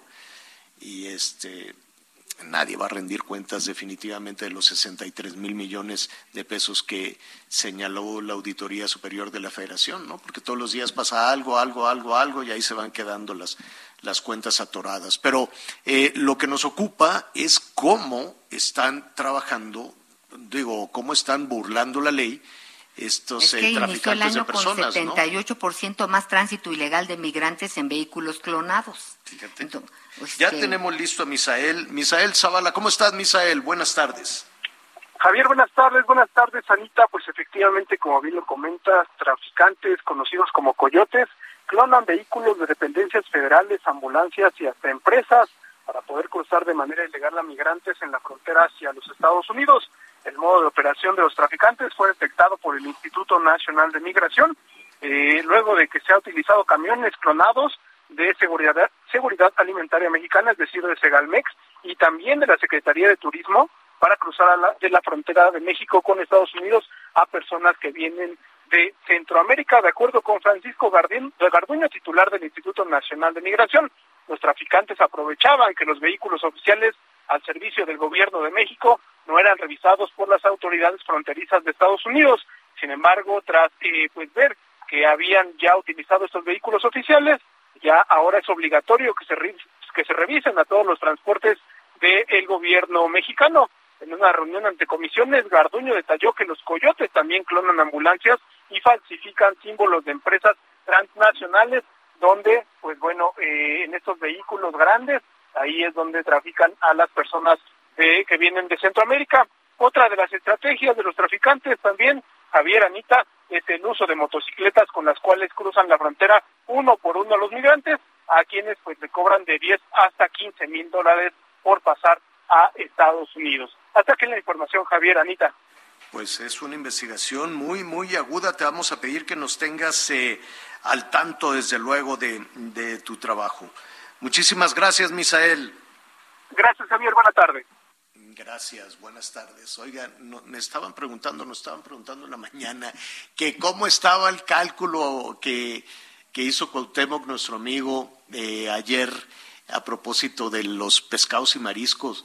Pues estaba carísimo, dijo así, él trae ahí un, un seguimiento del incremento de precios, ¿no? Año con año y se de, de golpe y porrazo treinta y tantos por ciento. Entonces, pues ya a partir de hoy eh, habrá quienes, pues sí, ah, sacan eh, pescado congelado o van y compran este pescado a Vietnam, que, que no, no te pasa nada si te comes ese pescado vietnamita que está congelado por años, ¿no? Pero te lo venden muy, muy barato y ya después en los restaurantes te dicen, ¿quiere usted un filetito de guachenango, un filetito de mero? Y nada, es basa vietnamita, que insisto, no tiene nada de malo, pero cuesta nada, ¿no? Comparado con los, este, con el pescado fresco que pueda haber en los, en los litorales, litorales nacionales. Eh, alternativas puede haber muchas, lo que pasa es que de pronto no las encontramos. Y si tú vas al súper al rato, Anita, y dices, bueno, voy a ir a comprar ya desde ahorita para tener pescadito fresco, marisco y demás, este sí es un golpe, ¿eh? No, claro que sí es un golpe eh, y pues no se trata de, de, de no consumir, pues es, es un círculo y este esta temporada es agosto para todas las personas que, que se dedican a esta parte del comercio, pero sí creo que eh, pues en la ahí Ciudad de está el México no pollito, come- ¿no? no, no es tan, No es tan tan de mar. ¿verdad? Pero fíjate Yo que sí soy por muy de ejemplo, mar, me en- encanta el pescado. En la pero viga sí está. Los restaurantes, ¿has ido a Ay, comer a la viga? Sí, claro que Uh, sí. Hay que ir. Hay que decirle a nuestros amigos del resto del país y de los Estados Unidos que la viga es un mercado enorme. La Ciudad de México, cuando usted visite la Ciudad de México Nada más que, que llueva para que se ponga bonita y se limpie porque ahorita está bien mugrosa. Entonces necesita ya que le, que le llueva y que la gente también acomode sus cosas, lave los coches. No, a ver, yo me estuve fijando, dije, toda la pandemia tuvieron el carro encerrado y algo les picó ayer y hoy que están todos en la calle. Todo mundo así, "Vi- viva la milonga, vamos a gastar el dinero, vamos, vámonos a la calle. Pues, ¿qué les pasó? Un tráfico, ¿sí o no, Anita? Sí, sí. Un traficar. ahí- Yo ayer a mediodía hago unos 20, 25 minutos para llegar a comer a la casa. Hice dos horas 40. No, no, no, no. Dos horas ¿Y te 40. fuiste por los túneles? Sí, no, atorado, atorado, Ahora- atorado, no pasa. Yo dije, ¿qué, qué, qué pasó? Tan felices que estábamos con la Ay, digo, pues, con pues sí, todo digo, respeto. es que sí con todo era respeto, nos Pero los que no paramos ni un solo día durante Sí. la pandemia, se veía Pues la ciudad tan bonita. parecía nuestra ciudad, sí. Todo así, este, no, Oye, pero la Viga es uno de los mercados más grandes del mundo. Entre la central de abastos y la Viga, Un universo. visite usted cuando venga la central de abastos y la Viga y el mercado de Jamaica también. Se la pasa muy bien. Ahí en la central de abastos te puede comer un taquito también muy bueno. Se Unas alimentan, se alimentan muy bien en la central de abastos. Pero en la Viga también hay unos restaurantes y está fresquito todo. y ahorita les está haciendo no, pruebas Hay ostiones de la Jusco. la Secretaría de Salud para que no estén congelados. Espero que todos salgan muy No, bien. no, es- no tiene nada de malo que estén las cosas congeladas. No, pero Nada no. más que no son de la misma, de la misma. y no de más, ¿no? Porque digo, Y 1500 nuestros amigos que no son de la Ciudad de México, pues saben cómo comprar el pescado, ¿no? Que son, es muy, muy facilito. El pescado y el marisco te grita, te grita, no, ni te acerques, porque huele, tú siempre huele dices que mucho. le veamos los ojos. Sí, hay que verle los ojos, pero lo primeritito A ver, lo que te grita es el eh, olor. que si, si dices, ándale, si vas, no, pues no. Eh, Eso es lo bueno del pescado y marisco que no tiene, por ejemplo, el pollo Sí. o que no tiene la carne de El res. pollo se camuflajea. El pollo, las intoxicaciones No, siempre sí. así, que la escuela de policía se intoxicaron todo, como les dan unos pollos viejos ahí en la escuela de policía. Pollo cordón blue, entonces pues nadie se Pues ya, o en la boda masiva, Sí, ah, se con la enfermaron crema y el queso, vámonos. Les ponen el mole, la crema, el queso, no sé qué, y no se sabe que el pollo está malo. En cambio, el pescado, que es muy noble, te dice ni te me acerques porque ya estoy echado a perder.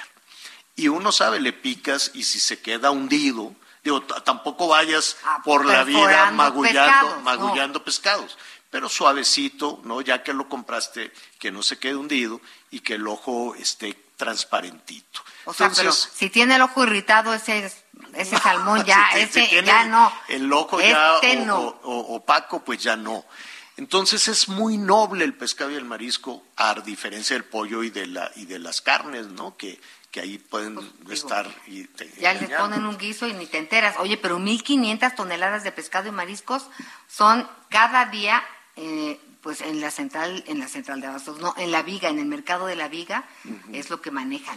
A ver, me están mandando, Julieta, mi hermana, saludos. Que le- Sí. ella anda comprando y me mandó la lista de pescado y marisco. A ver, los precios, Está larguísima, entonces ver. no sé si nos va a dar tiempo, Pero pero, una idea. Muy, muy rápido. ¿Qué quieres? Camarón. a ver, El camarón, el más caro, el más barato es un camarón chico con cabeza a 240 pesos, el más barato.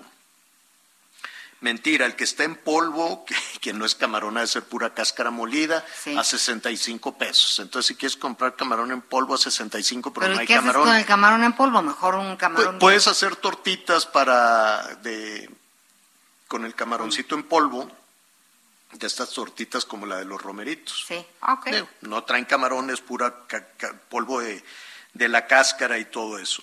Pero el más caro es el camarón jumbo U10, que es delicioso, esos camaronzones de, como, como los de Sinaloa, del? Mar de Cortés. Está a 657 pesos el kilo. Ahí para que le vayas Pues ya bailamos, ya bailamos las calmadas con esos camaronzotes. Exactamente. Y también te lo pueden vender ya empanizado. ¿Cómo vas a comprar empanizado? No. Pues bueno, pescado entero. El guachinango a 436 pesos el kilo. ¿Eh? El guachinanguito.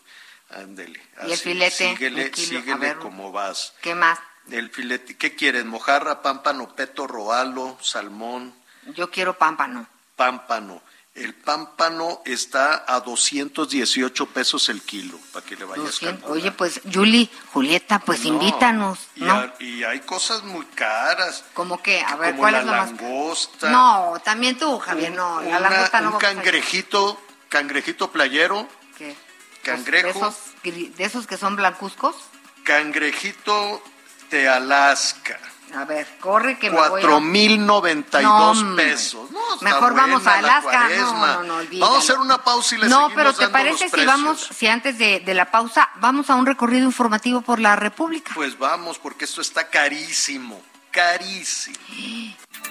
La ola de ejecuciones continúa en San Luis Potosí y en las últimas horas una pareja de jóvenes apareció sin vida en la ribera del río Tamazunchale, en la Huasteca Sur Potosina. Vecinos del barrio El Carmen reportaron el hallazgo de los cuerpos policíacos la tarde de este martes. Se trata de un hombre y una mujer que presentaban el tiro de gracia sobre un patio de tierra de una propiedad abandonada. Por la mañana, en los límites de Soledad de Graciano Sánchez, en la zona metropolitana de la capital, dos hombres fueron acribillados cuando se encontraban dentro de un automóvil con placas de Coahuila estacionado en el Hotel Michigan. Luego de una persecución lograron detener uno de los sicarios y el otro huyó a pie. En tanto, la noche del lunes otro hombre fue ejecutado cuando se encontraba dentro de un auto entre las calles Camino Viejo, Guanajuato y Río Lerma, en la delegación municipal de La Pina, en la zona rural de la capital potosina, y los autores dejaron una cartulina con narcomensaje en el parabrisas. Informó desde la capital potosina Pepe Alemán.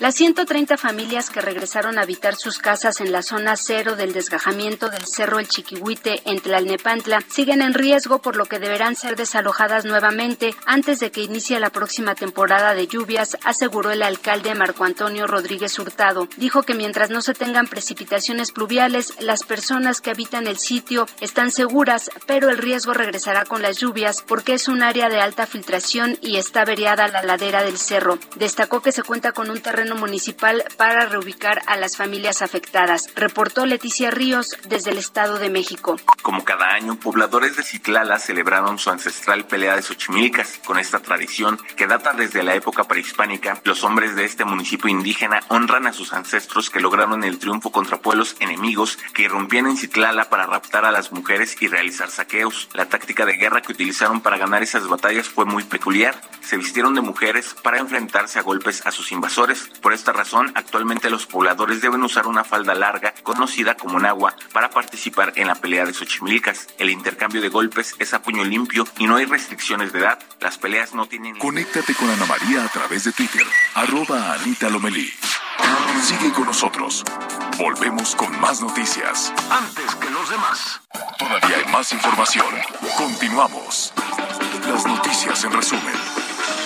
12 del día con 30 minutos, tiempo del centro de México. Los desastres naturales en el territorio nacional en 2021 sumaron pérdidas por 15.200 millones de pesos. En total ocurrieron 707 eventos naturales que dejaron 528 personas fallecidas. Esto lo reveló el Centro Nacional de Prevención de Desastres. El director general de Protección Civil en Tamaulipas, Pedro Granados, informó que ante la sequía en algunos municipios, Conagua autorizó el trasvase de 100 millones de metros cúbicos de agua de la presa La Amistad de Ciudad Acuña, en Chihuahua, hacia la presa Falcón del municipio de Guerrero. El Consejo Coordinador Empresarial elegirá este miércoles a un nuevo dirigente. Los candidatos son Francisco Cervantes y Bosco de la Vega. Bueno, gracias, eh, gracias Anita. Eh, en un ratito más vamos a seguir con los precios y también nos están mandando de diferentes partes del país. Estos son precios Ciudad de México, que es carísimo. Pues sí. ¿No? No es lo mismo ir a comprar allá con nuestros amigos en, en Veracruz. Voy a la Marquesa o- a pescar esas o allá en. Sinaloa, en Sonora, en Campeche, en fin, ¿no? Toda la Yucatán. comida de mar deliciosa que tenemos en México, ¿no? Chiapas, Guerrero, Oaxaca, en fin, ya estaremos revisando también algunos de algunos de los precios. Fíjese que a propósito de precios y del presupuesto que pues estuvo golpeado con la cuesta la cuesta de enero, la cuesta de febrero, ahora la cuesta de marzo y vamos en la cuesta de marzo cuando pues nos llega la cuaresma con este aumento también de de, los precios. Y de acuerdo a, las revisiones que hemos hecho del INEGI, casi el 40% de los ingresos familiares se han ido de medicinas, ¿no? A propósito, con el tema de la pandemia, el tema del desabasto, el tema de, eh, pues, esta modificación que hubo en los sistemas en los sistemas de, de salud, ¿no? Para crear el INSABI, el INSABI, no, el, eh, ¿De qué? Eh, todo el sistema público. El INSABI, todo este sistema público de salud. Y en el camino, pues yo entiendo, ¿no? Que en, su momento, por allá en el 2018, 2019, decían, hay aquí un faltante, ¿no? Decían, nos están saliendo muy caras las medicinas, eh, está el tema de los distribuidores de medicamentos, luego se fueron contra los directores de los institutos de salud, luego se fueron ah, contra las farmacéuticas, ya de los, de los intermediarios, pues en realidad poco se sabía, luego se regresó a los mismos, se regresó con los mismos fabricantes, se regresó con los mismos laboratorios para recuperar parte del desabasto que está afectando en términos de medicamentos, sobre todo en el servicio público de salud. Mientras eso sucede, pues la gente está gastando casi el 40% de los ingresos en medicinas. Es, es altísimo. Para saber en dónde estamos en ese, en ese sentido, el panorama en el abasto de medicinas, yo le agradezco al doctor Andrés Castañeda. Él es el coordinador de eh, causas de salud y bienestar del movimiento Nosotros. Muchísimas gracias por estar con nosotros, doctor. ¿Cómo estás? Hola, ¿cómo están? Buenas tardes.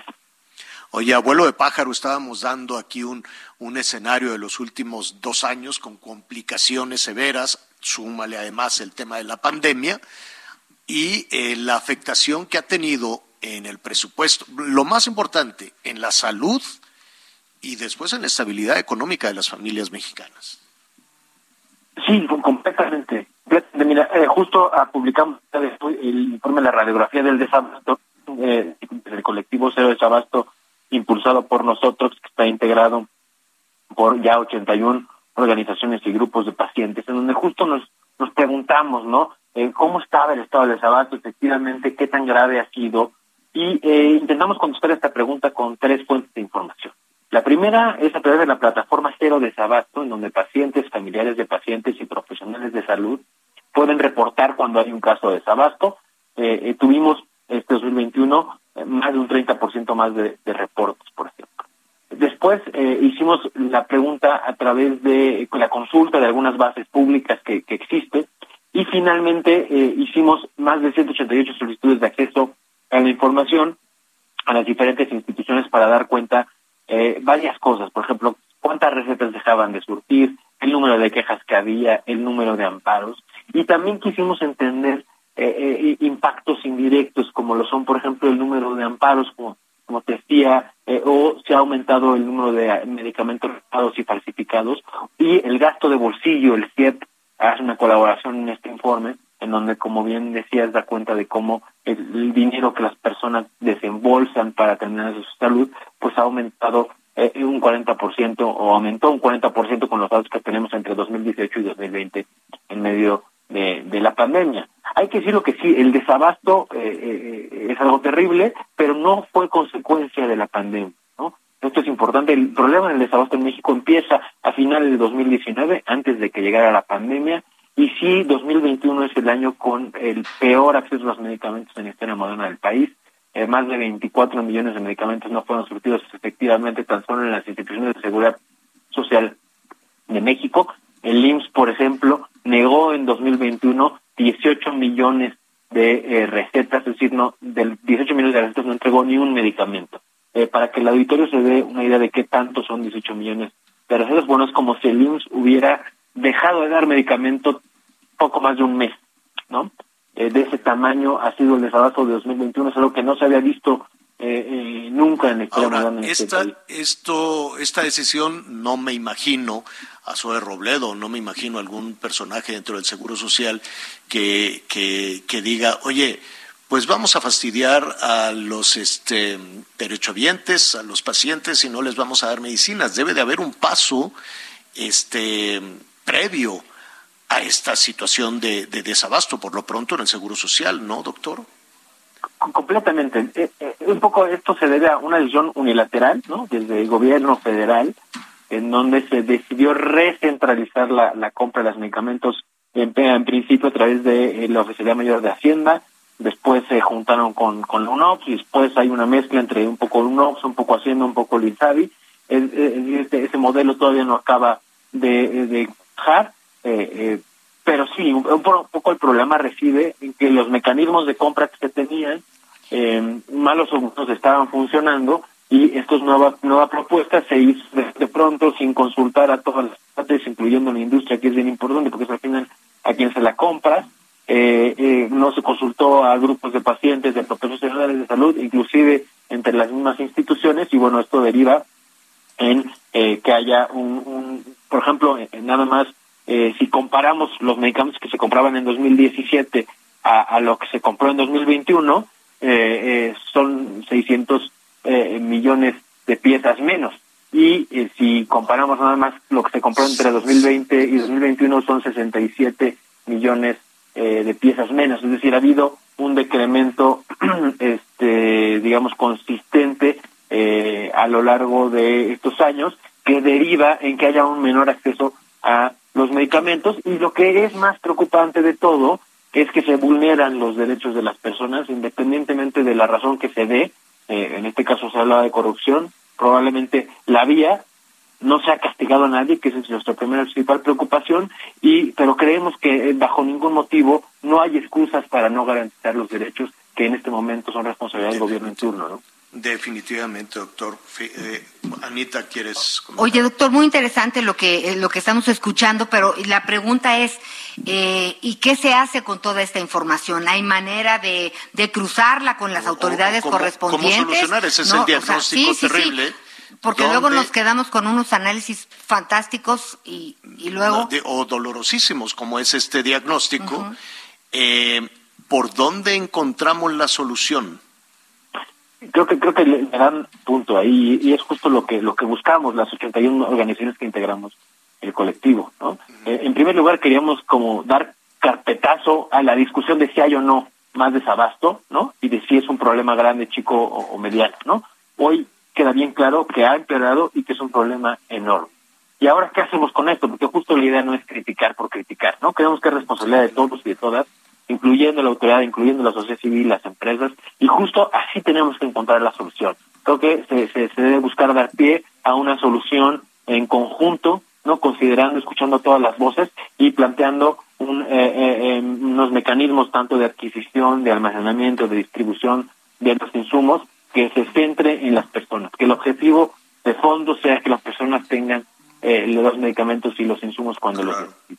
Claro que, que además regularizar el abasto va a ser una, una, tarea titánica porque de acuerdo a lo que nos dices, doctor, eh, yo me imagino, por ejemplo, en los países que tuvieron una caída económica severa en el, en el 20, ¿no? Eh, y después vino un rebote con una recuperación y aún así te quedas este, con un déficit.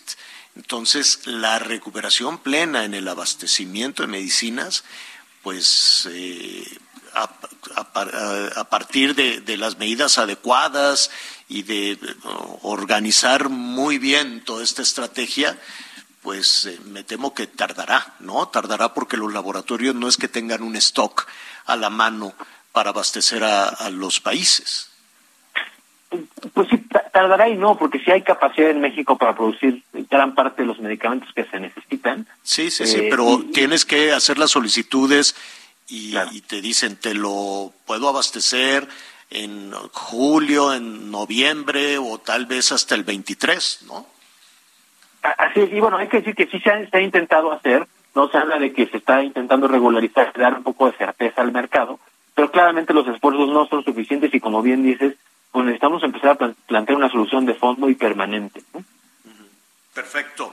Pues doctor, eh, estaremos ahí muy pendientes de la, de la investigación, de este, de este panorama, ¿no? Es un diagnóstico, es, es lo que nos sucede a todos cuando vamos al doctor, pues nos dan el diagnóstico y en ocasiones la medicina pues es amarga, pero hay que trabajar, ¿no? Lo peor que puede suceder es suponer que las cosas van bien y no, y no acudir a, un, a, los, a los especialistas. Entonces, te, te, agradecemos muchísimo toda esta información. Muchísimas gracias a ustedes. Estamos a la orden y, si tienen algún caso de desabasto quieren consultar la información, eh, eh, lo pueden encontrar en cerodesabasto.org. Cerodesabasto.org. Así es. Perfecto, muy bien. Muchísimas gracias. Que estén muy bien, hasta luego. Hasta luego. Es el doctor Andrés Castañeda. Oiga, em, bueno, en un ratito más le vamos a, decir, fíjate que hubo un, fraude enorme a, ahorradores en FICREA. Y entonces Estados Unidos acaban de entregar a México a Rafael eh, Olvera, Rafael Antonio Olvera, él fue el dueño de FICREA y entonces pues hubo ahí un desfalco de 6 a 6.800 ahorradores. Eran miles de millones eh, de pesos y entonces eh, pues ahora ya lo están entregando. La Fiscalía General de la República dice que, que la entrega de este señor, bueno, que hubo ahí muchísimas negociaciones, etcétera, etcétera. Pues será deportado, ¿verdad? Exacto, pero de lo que estaba allí en Texas, entonces, este, pues aquí de lo que se trata, independientemente de, de que venga y de las sanciones, pues y los dineros, criterio de oportunidad y que quítate tú y que yo no fui.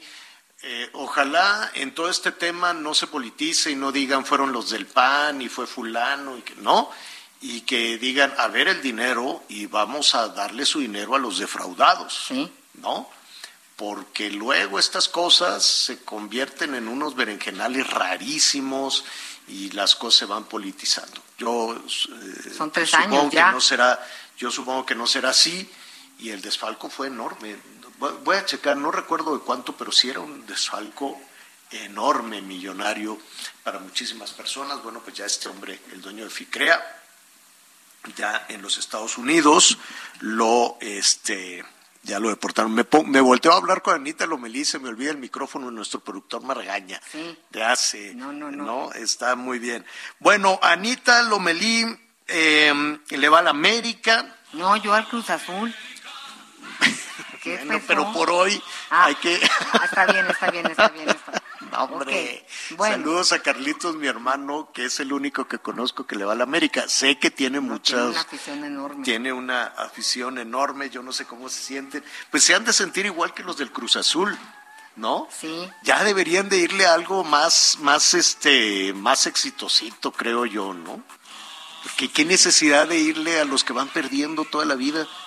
Yo, yo eso nunca lo Encontré la cantidad que querías por si luego quieres regresar a ella, ¿eh? A lo de okay. crea. Sí. Te estoy buleando, te estoy buleando con el fútbol y tú seguías ahí. A ver, ¿cuánto se robaron en FICREA? Bueno, es que dicen que tenía una cartera de crédito de 6.284 millones de pesos, de los cuales 5.900 millones de pesos fueron trasladados a ah, otras ah, empresas. A saber. Bueno, pues ahí está. Vamos rápidamente con nuestro compañero Oscar Zamora. ¿A quién le vas, Oscar? Bueno, ¿qué tal Javier? ¿Qué tal Ana Mariano Benita? Este, un saludarlos. pues yo no, yo no le voy, a, bueno, no le voy a la América, yo la verdad le voy a los, a los Pumas, pero este. Ah, bueno, a los Pumas sí, ¿eh?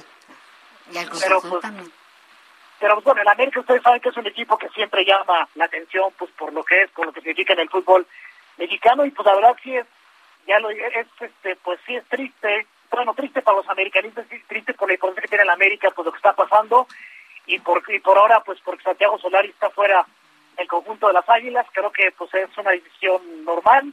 Los números creo que en este torneo, 6 de 24 puntos posibles y lugar de 17, pues no le no le vaticinaban algo pues más al actual técnico del América, había ya muchas presiones para que para que, para que dejara su cargo, el equipo no estaba jugando bien y pues bueno, ayer una, un empate 1-1 con Querétaro en el Estadio ha precipitado en esta decisión de la directiva del América pues ahora a ver qué tiene que hacer, a ver qué puede hacer porque pues tiene que encontrar un técnico rápido, tiene que encontrar un técnico que los haga funcionar, que los levante y que les dé todavía posibilidades de, clasificar a la liguilla, que sí las tienen porque es, pues hay que recordar que son 20, son ya son, perdón, ya son dos equipos los que tienen posibilidad de clasificar a, la fase final y que tienen posibilidades de pelear por el título. Entonces, en ese, en ese aspecto, América todavía tiene tiempo, pero yo creo que la imagen que ya tenía el América con con, con Santiago Solari en los últimos partidos y en ese torneo en específico, pues sí ya es Javier Ana María, pues ya es pues ya era muy triste y ya no era acorde a las expectativas que tenía este, el, pero, club. Pero ¿por qué siempre se recargan en, en el director técnico? Es responsabilidad del director técnico en buena medida, desde luego, pero será lo único que, que afecte el, el, pues que, que, que un eh, equipo enorme una, franquicia enorme, tan popular como el América, se derrumbe de esa manera? Pues obviamente no, Javier, pero volvemos a la frase común que hay en el fútbol de que el hilo siempre se corta por la parte más delgada, la parte más delgada y pues es más fácil este, echarle la culpa al técnico, en este caso un equipo como, como América que tiene mucho los reflectores encima, es, es más fácil echarle la culpa al, al, al técnico y correr al técnico, pero obviamente hay otro responsable, los jugadores también son en cierta en cierto porcentaje responsables porque son los que así de salen a la cancha a jugar y no y no hacen lo que el técnico les dice. Y también la directiva que es la que se encarga de apoyar al entrenador en teoría para que para que para armar un equipo competitivo, para armar un equipo que pues que que, en este caso luche por el título, como es América, que tiene responsabilidad por el título, ¿no? Son varios factores que influyeron para que la América, pues ahora no, no haya tenido los resultados que se esperaban, pero pues ya el caso ¿Quién, de... ¿Quién llega en lugar de Solari? ¿Se, ¿Se sabe ya más o menos? Mira, Javier, hoy hay entrenamiento, bueno, hoy ahorita en este momento el equipo está entrenando a las estaciones de Cuapa y el y al parecer el, el, que está dirigiendo es Gilberto Adame, que es el que ha sido, tanto con Miguel Herrera en la última etapa como, como ahora con Santiago Solari, ha sido como el como parte del club, como el institucional del club, para dirigir al equipo. Pero ya se habla, bueno, los rumores hay que uno de los que podría llegar es Juan Carlos Osorio, el, el no sé si, se acuerdan, el que fue técnico de la selección mexicana en, Rusia 2018. Él es una de las opciones. Y la otra podría ser, este, se habla de, Robert Dante Ciboldi, que tampoco no le ha ido muy bien en sus últimos equipos, pero, pero él, él, él, son... las opciones. Oye, y no me dejarás este, mentir, tú que estás eh, involucrado y le has dado seguimiento a todo esto, siempre son más o menos los mismos nombres, ¿te has dado cuenta? ¿no? Los mismos nombres de los directores técnicos, uno se va para acá, otro para allá, uno para acá. Ya hace falta también de pronto pues algunos eh, refrescar, oxigenar un poquito en el mundo de los directores de los directores técnicos, Oscar. Este, pues mira, pues nada, sugerencia para americanistas. Ahí está el, eh, el Mazatlán Fútbol Club, ¿no? Digo yo. ¿De qué, qué, pero qué te pasa? ¿Qué te pasa, Oscar? te, vamos a invitar al Kraken y vas a ver. No, pues ojalá, ojalá que me gustaría ir, la verdad, es un muy buen estadio, es un bonito estadio, la verdad les quedó bastante, bastante bien, y pues el ambiente de allá, de los sinaloenses, pues bueno, ¿qué, qué decimos, no? Es un ambiente fabuloso, ¿no? Sí, exacto, sí, definitivamente. Bueno, pues ya veremos, está ahí pendiente toda una decisión y pues sí, es uno de los grandes equipos en América Latina. Muchísimas gracias, Oscar. Anotario Javier, Ana María, saludos. Saludos. Gracias, gracias. Oigan, este, pues no, la, la previsión, ay, la previsión de la economía no, no, no se ve bien para, para nuestro país. Mira, la verdad es que lo sabemos los ciudadanos, ¿no? Los, los, que tenemos que estar pagando cuentas, facturas, esto y el otro, pues lo sabemos, el dinero cada vez alcanza menos, ¿no? La inflación, La trabajamos mucho, la inflación está hacia, hacia arriba, eh, y entonces, pues mira, el, eh, déjame decirte que eh, en Información en Desarrollo, la Junta de Gobierno del Banco de México presentó su informe trimestral. Este es octubre-diciembre del año, del año pasado. Y déjame decirte que en términos generales la proyección de crecimiento económico, pues nada, dice que Em, el PIB de México, ellos los tenían el Banco de México en 3.2. El gobierno federal dijo, y para que se enojen, va a ser de 5. ¿No? ¿Te acuerdas que dijo el presidente? Y vamos a crecer 5% nomás para que se enojen. No sé quién se tenía que enojar, al contrario, esa sería una magnífica noticia. Nadie se puede enojar de que te vaya bien económicamente, nadie se puede enojar de que recibas más dinerito en el bolsillo, en fin. Este, pero nada, el Banco de México está diciendo en este momento que bajó de 3.2 a 2.4. Es un bajón enorme de 3.2 a 2.4 la previsión de crecimiento del Producto Interno Bruto para, México. es lo que este dijo la OCDE justo hace una semana. Sí, sí, es lo que estaban diciendo. El gobierno federal decía, mentira, no, no puede ser. Es más, vamos al 5%. No, pues ya el Banco de México dice, no, pues con la pena, pero ni de 5, ni de 4, ni, de 3. Nos vamos a 2, 2.4%.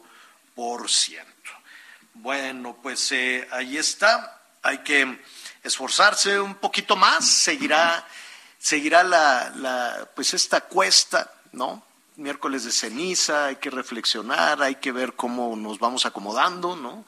Vamos haciendo que el asunto jale y vamos poniéndole mejor actitud, porque si nos vamos por la cuesta hacia atrás, pues ¿Para qué le cuento? ¿Para qué le digo? Hay que ser creativos, hay que buscarle, hay que ver por hay dónde. Que buscarle. Hay que administrarse muy bien, hay que buscar el talento. Tú, Anita, sabes de los emprendedores que en estas épocas de crisis, pues salen cosas fabulosas, ¿no? Sí, muy fabulosas. Este extrañamos mucho. Vamos a buscar a tus emprendedores y los invitamos al 100% programa. ¿Qué te parece? Y, hay no, y se multiplican, ¿eh? Tienen un talento para sobrevivir sobre todo. ¿Qué tal un día a la semana? ¿Qué han hecho? Busquemos a los emprendedores para que nos den ideas. ¿No? Me parece muy bien. Oye, y ya el, secretario Marcelo Ebrard, el canciller, ya subió una, un video de la evacuación exitosa de mexicanos desde Kiev a Rumania y pues ya está ahí la embajadora con 24 pasajeros sanos y salvos, la, embajadora Olga García y algún y el integrante de su equipo, ¿no? Eh, pues, por lo menos ya ya, ya están ahí Qué bueno. Y pues es una buena noticia. Efectivamente. Saludos a Carlitos, mi hermano, que nos está escuchando, le va a la América. Sí. Híjole, pues no le debería haber gustado mucho, pero así están ah, las cosas. Sí le gustó, sí le gustó mucho. Bueno, pues ya nos vamos, ya nos vamos, Anita, Anita Lomelí. Eh, ¿De qué va a ser la sopita? ¿De pues pescado, de mariscos? puede ser arrancando con la cuaresma. Yo que más quisiera, pero te creo que voy a agarrar los tacos de canasta que estén de camino porque hoy tenemos un trabajo. Sí, pero hay unos tacos buenísimos de canasta aquí abajo del puente. Sí. y están limpiecitos. ¿eh? sí, no, no, no, no, Con mis toallitas húmedas. Lo malvado en, el, en la comida callejera. ¿Es ese trapo? Es el malvado trapo apestoso que tienen por ahí. El otro día fui a un restaurante muy fifí. Sí.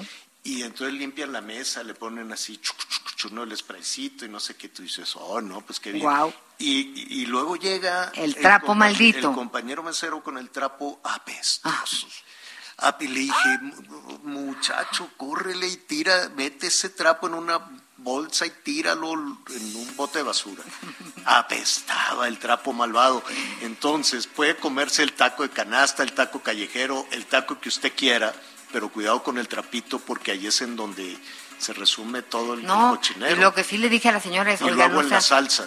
No, y luego que no pongan el plato, lo meten adentro de una bolsa de plástico y luego con el trapito maldito limpian la bolsa de plástico y te vuelven a poner tus tacos. Y yo, no me haga eso, oiga, doña, no sea así. Bueno, pero bueno.